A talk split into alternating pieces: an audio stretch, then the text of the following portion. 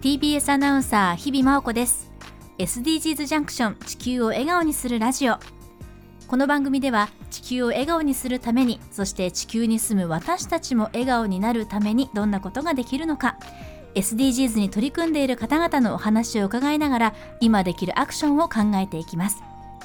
さて第16回となります。今回のゲストは知的障害のある作家の作品をさまざまなグッズやファッションアイテムにして販売する福祉実験カンパニーヘラルボニーの代表取締役松田孝也さんです。松田さんよろしくお願いします。はいよろしくお願いします。ありがとうございます、えー、ありがとうございます今回なぜ松田さんにですねお越しいただいたかと言いますと松田さんが代表を務めていますヘラルボニーでは今年の1月1日令和6年能登半島地震の発生を受けて被災地での障害のある方々への支援を呼びかける「ハッシュタグ障害者を消さない」というキャンペーンを行っています、まあ、今回このキャンペーンについてであったり被災地において障害のある方々がまどのような状況にいらっしゃるのかまたどういった対応が必要なのかなどをですね伺っていきたいと思っております。私も実は先日被災地で取材をさせていただきまして、ねうん、い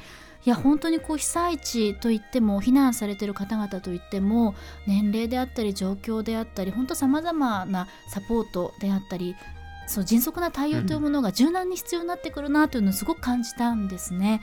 えー、ぜひですねあの障害のある方々も今まさに避難所で暮らしている方たくさんいらっしゃると思いますので今日はぜひいろいろと教えてください。いえこちらこそよろしくお願いします。ありがとうございます。早速なんですが、はい、ヘラルボにどういった活動をされてるんでしょう？あありがとうございます。まあ、私たちはあの日本主に日本の作家さんなんですけど、はい、あの知的に障害のある作家さんの150名近い作家さんとライセンスのご契約を結ばせていただいていて、そのアート作品っていうものの著作権をお預かりして2000点以上を軸に、まあ、そういったブランドとしていろんな百貨店に出店していたり、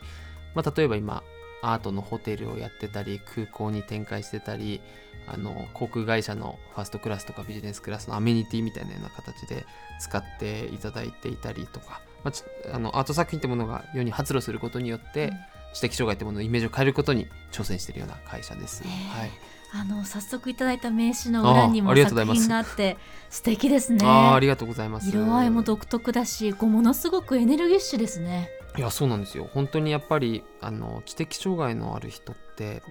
あのまあ私自身の4歳の兄貴も障害があ知的障害があるんですけれども、えー、やっぱり同じ言葉を繰り返すことでなんだろう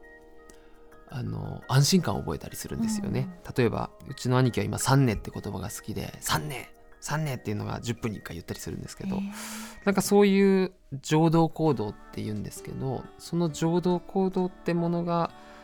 アートにも現れてくるんで、うん、ひたすらなんでしょうその見ていただいてる作品も色とりどりなあのパターンが一緒のパターンが繰り返して柄になりやすいっていうのがすごい彼らの作品の非常に面白くユニークな部分かなと思います。なるほど、そういった特徴もこうアートと味になって現れてるんですね。うん、あ、そうなんです。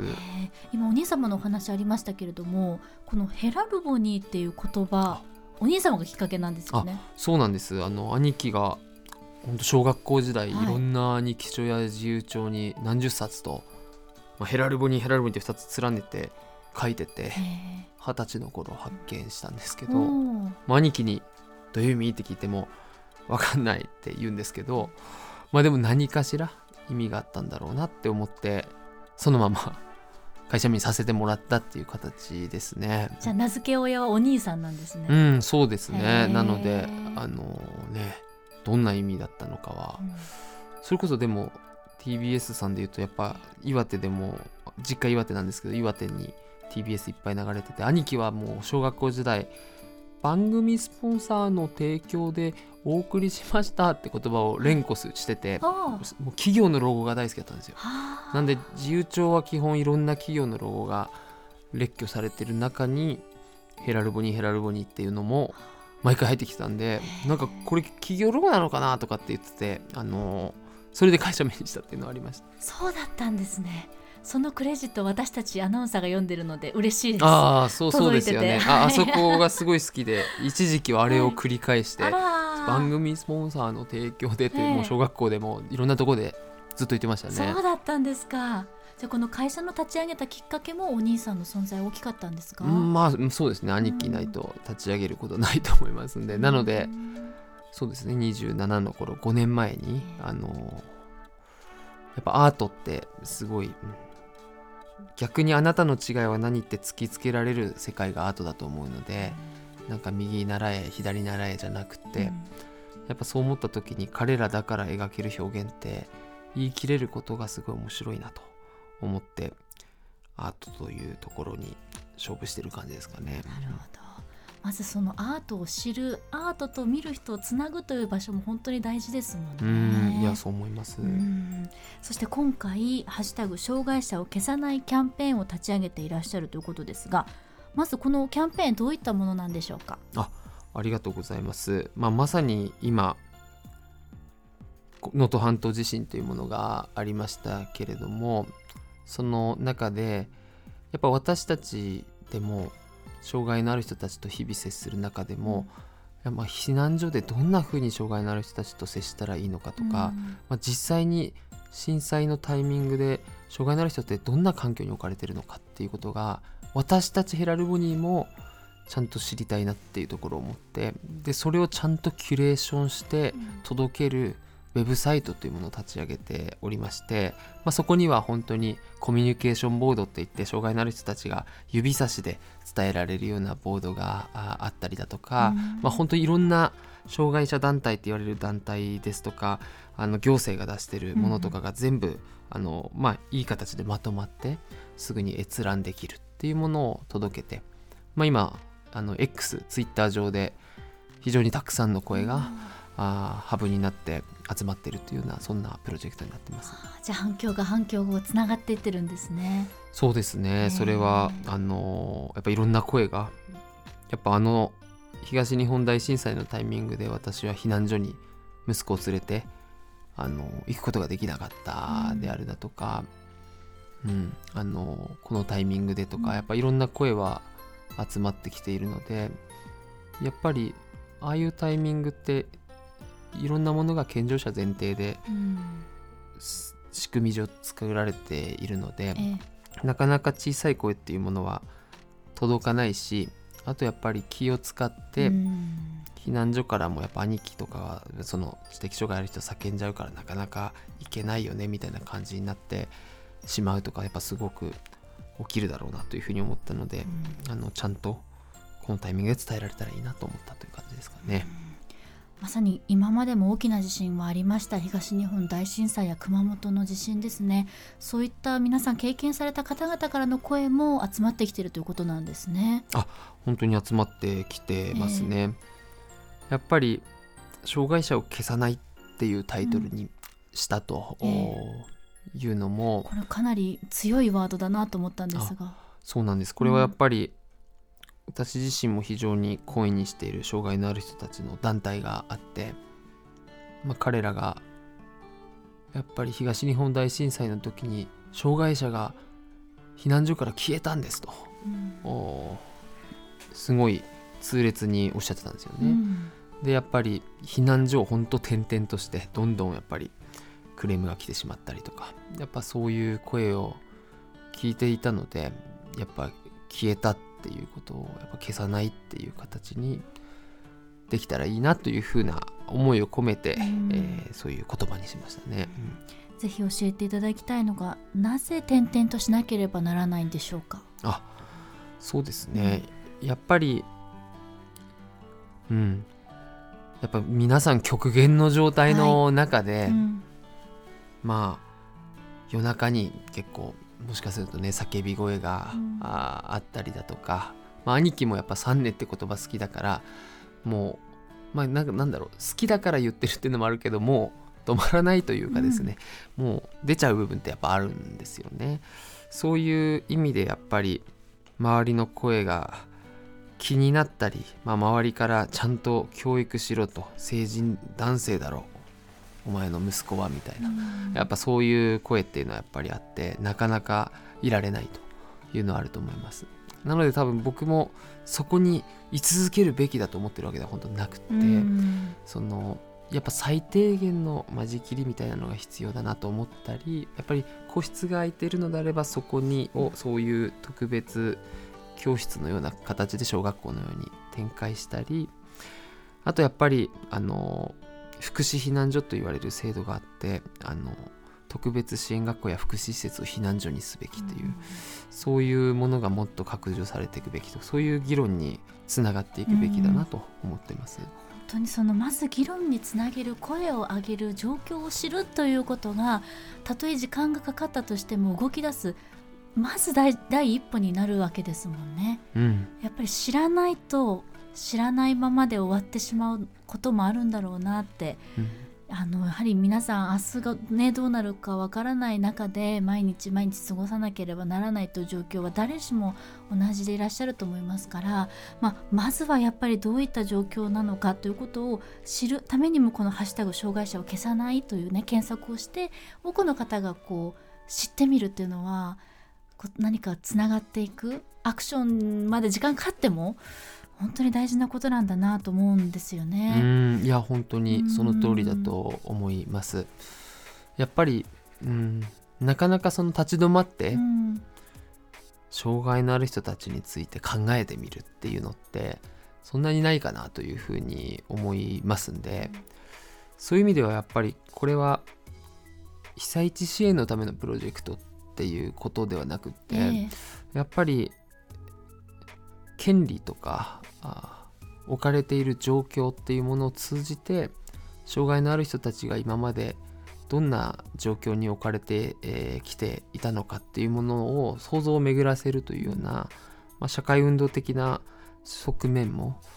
強いんじゃないかなとは思ってます。うん、本当にそうですね教えてもらう、まあ、最初の一歩になるということですね。うん、はいまだまだこの被災地での避難生活というのは長く続きそうですけれども具体的にどういったサポートが必要になってくるんでしょうか？あはいそうですね。